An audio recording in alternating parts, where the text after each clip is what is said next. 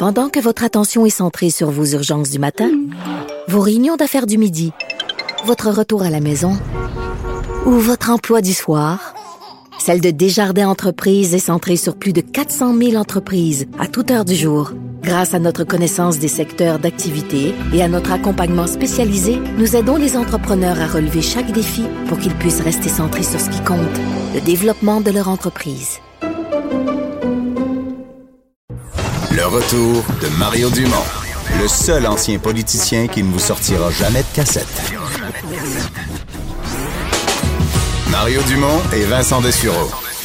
Cube Radio. Chronique politique avec Gilles Barry. Bonjour Gilles. Salut Mario, ça va bien? Ça va très bien. D'abord, tu veux me parler, revenir sur la journée d'hier, la journée internationale des droits des femmes? Oui, ben, il y a eu des manifestations un peu partout à travers le monde, chez nous aussi, au Québec. Mais je vais attirer ton attention parce qu'il s'est passé un événement au Mexique important. Les femmes ont décidé de prolonger euh, la mobilisation. Alors, il y a eu des centaines de milliers de femmes qui ont décidé de ne pas rentrer au travail aujourd'hui, mais ont sorti pour manifester, se sont toutes en bien en mauve. Il y a eu des centaines de milliers de personnes, de femmes euh, à Mexico City, mais un peu partout dans le pays, euh, pour naturellement dénoncer les inégalités, mais surtout, beaucoup, ils ont beaucoup insisté sur la question du féminicide. Alors, il y a 10 femmes euh, au Mexique qui meurent par jour de féminicide. il y en a eu 4500 l'année passée.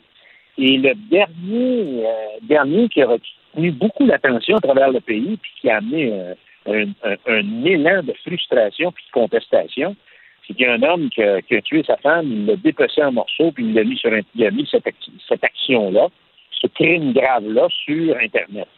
Alors, il y a eu une révolte. Naturellement, les procédures judiciaires, comme d'habitude au Mexique, c'était rond, rond, rond, petit patapon. Mais tout ça pour te dire, Mario, que euh, ça se passe pas juste au Mexique. Euh, j'ai trouvé qu'au Québec, dans les derniers mois, il s'est passé des éléments, des actes commis envers les femmes qui ont ah, été assez graves. La dernière, la dernière Océane qui a, qui a interpellé euh, tout le monde. Alors, il faut qu'il y ait une prise de conscience beaucoup plus large, puis je pense des hommes d'abord, hein, prise de conscience collective, bien sûr, des actions, des gestes, qu'il y a des changements d'attitude dans notre vie de tous les jours, changement de mentalité, euh, le machisme, la violence qui provient des hommes. Alors moi, jeune fille, il y en a de la violence qui sont manifestées dans les relations euh, amoureuses, Mario. Alors, euh, ça n'arrive pas juste aux autres, hein. Donc, je pense que le Québec doit se questionner. Il y a des inquiétudes, des événements des derniers mois au Québec doivent nous interpeller. Il y a un changement de mentalité qui s'impose, de valeur. Et probablement aussi, il faudrait probablement euh, avoir un peu plus de mordant euh, dans les causes pénales sur les conséquences. Parce que euh, c'est certain que sont, si les gens ont une tape ses doigts, ben, il n'y en a pas de conséquences. Donc, il faut que. Il y a eu quand même des progrès importants au Québec sur la question de l'équité salariale et tout ça mais je pense que la question des féminicides devient de plus en plus omniprésent chez nous et euh, il va probablement falloir que le gouvernement puisse avoir une réflexion, je sais pas, une commission parlementaire pour, être en mesure de légiférer. Euh, mais tu dis qu'au Mexique, tu dis au Mexique, il y a 10 femmes assassinées par jour. Oui, puis d'ailleurs, il y a eu des statistiques qui sont sorties à peu près dans tous les médias latino-américains pour dire que c'est probablement une des sociétés euh, puis les statistiques de 2019 sont sorties, 4500, plus de 4500 l'année passée. Ça, c'est des statistiques connues parce que c'est encore la même chose. Dans les pays latino-américains, les statistiques ne sont pas nécessairement autant up-to-date que chez nous, par exemple, en Amérique du Nord. Donc, c'est extrêmement préoccupant. Donc, le machisme est encore là, la violence est encore plus grande. Il s'agit d'aller voir sur Internet qu'est-ce qui s'est passé avec euh, cette victime qui a été dépecée en rondelle euh, dans les derniers mois. Euh, ça s'est passé juste avant Noël. Alors, il y a eu des sentiments de révolte partout. Alors, c'est extrêmement préoccupant. Mario, euh, je voulais te parler aussi du budget qui va être déposé demain, compte tenu de tout ce qui se passe dans les dernières semaines, et particulièrement aujourd'hui, euh, on a vu l'effondrement de la bourse. C'est probablement l'effondrement le plus spectaculaire depuis le crash. On a appelé ça le lundi noir. Alors, les bourses ont été dévissées un peu partout à travers le monde.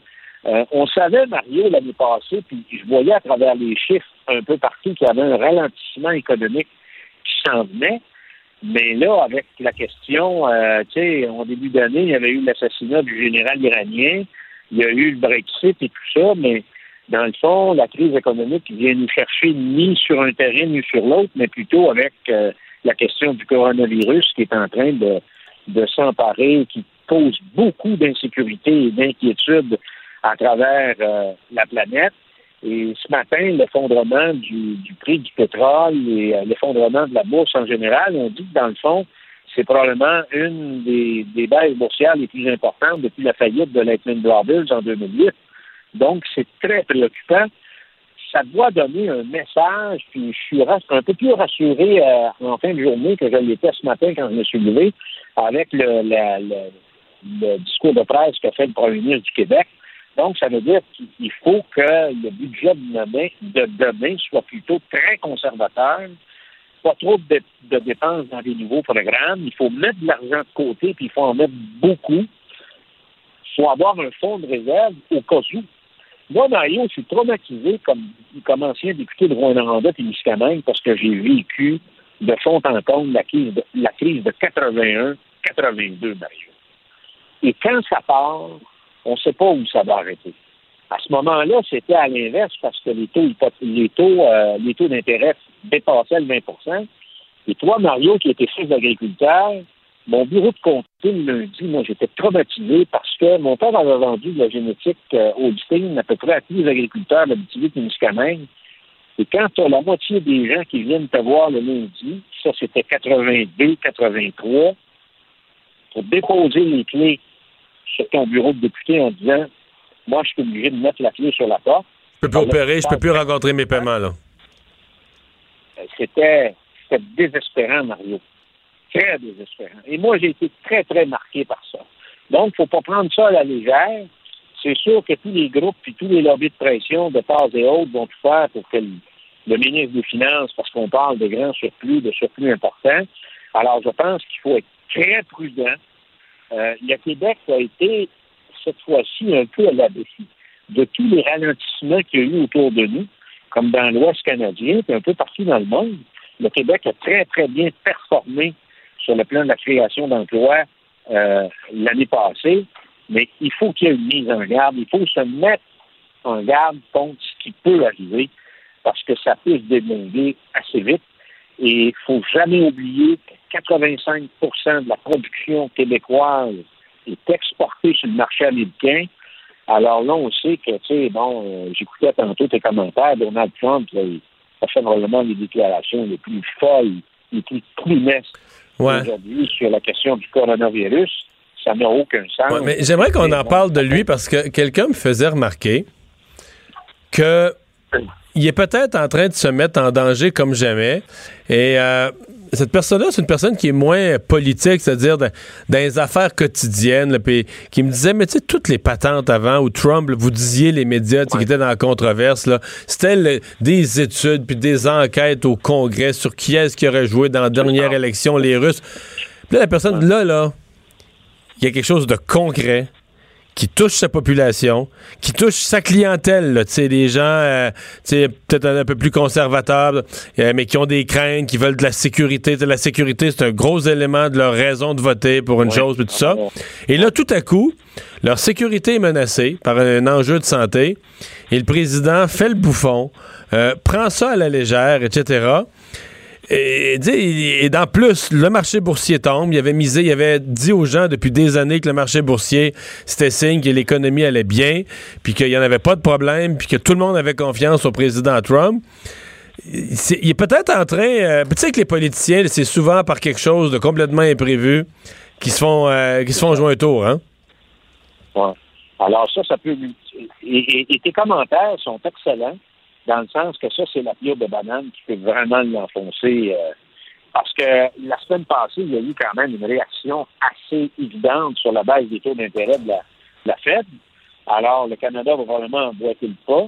Donc, euh, c'est quand même des signes avant-coureurs assez inquiétant.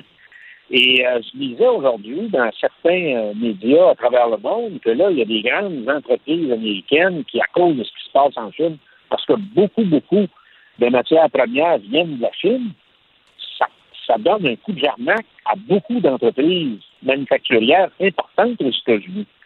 Alors, euh, tout ça, là, ça peut vraiment nous mettre, mettre l'économie à genoux. Là, c'est à évident que le Japon va rentrer en récession. Il y a d'autres pays, Mario, qui ne l'affichent pas beaucoup, mais avant l'arrivée du coronavirus, euh, je parle au Mexique, je parle du Mexique, par exemple, on, est prévu cette année, avant l'arrivée du coronavirus, une croissance d'à peu près à 1, 1,8 Chili, la même chose. Alors, c'est des pays qui font 6-7% ordinairement.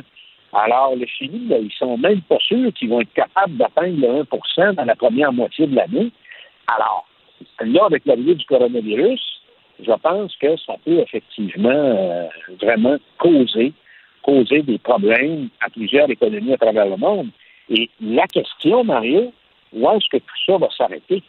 Alors, c'est pour ça que. Mais ça, c'est ça, c'est vraiment ce qu'on ne sait pas, là, hein? Non, on ne sait pas. Et François Legault est un homme prudent. Euh, c'est un homme tu sais, qui ne prendra pas de, de, de risque là-dessus. Et j'ai dit ce matin quand même en disant qu'il fallait constituer un fonds de réserve. Et je suis d'accord aussi avec Carlos Létal qui dit écoute, euh, euh, parce que M. Létal, quand même, on lui doit beaucoup. Ben ouais. Surtout budgétaire aujourd'hui. C'est quelqu'un de très respecté, de très respectable. Donc, je pense qu'il faut vraiment là, être euh, plutôt euh, plutôt que d'autres choses, puis voir qu'est-ce qui va se passer, parce que des programmes euh, d'appui aux entreprises, parce que pour moi, il y a deux secteurs qui peuvent nous demander beaucoup d'argent dans les prochains mois. C'est le soutien aux entreprises, puis c'est toutes les questions reliées à la santé. Ça peut être... Euh, ça va vite, santé. il vaut mieux avoir des réserves en pareille situation. Gilles, merci beaucoup. Salut, on s'en parle. Au revoir. Euh, Vincent, une nouvelle de dernière heure là, en lien avec euh, le coronavirus. Oui, le président euh, de l'Italie, Giuseppe Conte, qui annonce la fermeture du pays au complet. Alors qu'on avait des restrictions le nord, au nord, c'est maintenant le pays au complet, jamais vu en temps de paix après avoir annoncé 1600 nouveaux cas en 24 heures. Qui doit les monter Près de 7, 000? À 9 000, presque 10 000 cas.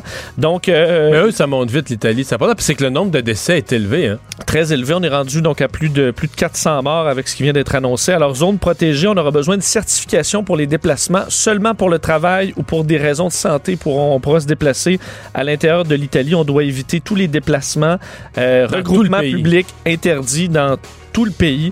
Alors, c'est vraiment dire que là, tu peux plus être touriste en Italie dans ces conditions-là si tu peux plus faire de déplacement libre. On peut considérer que l'Italie est vraiment fermée en quarantaine, alors qu'aujourd'hui, c'est une des pires journées de l'histoire de la bourse euh, à surveiller pour, le, pour plus de détails cette semaine. Et c'est jour de budget demain, donc dans notre émission, on aura tous les détails à partir de 16h. À demain.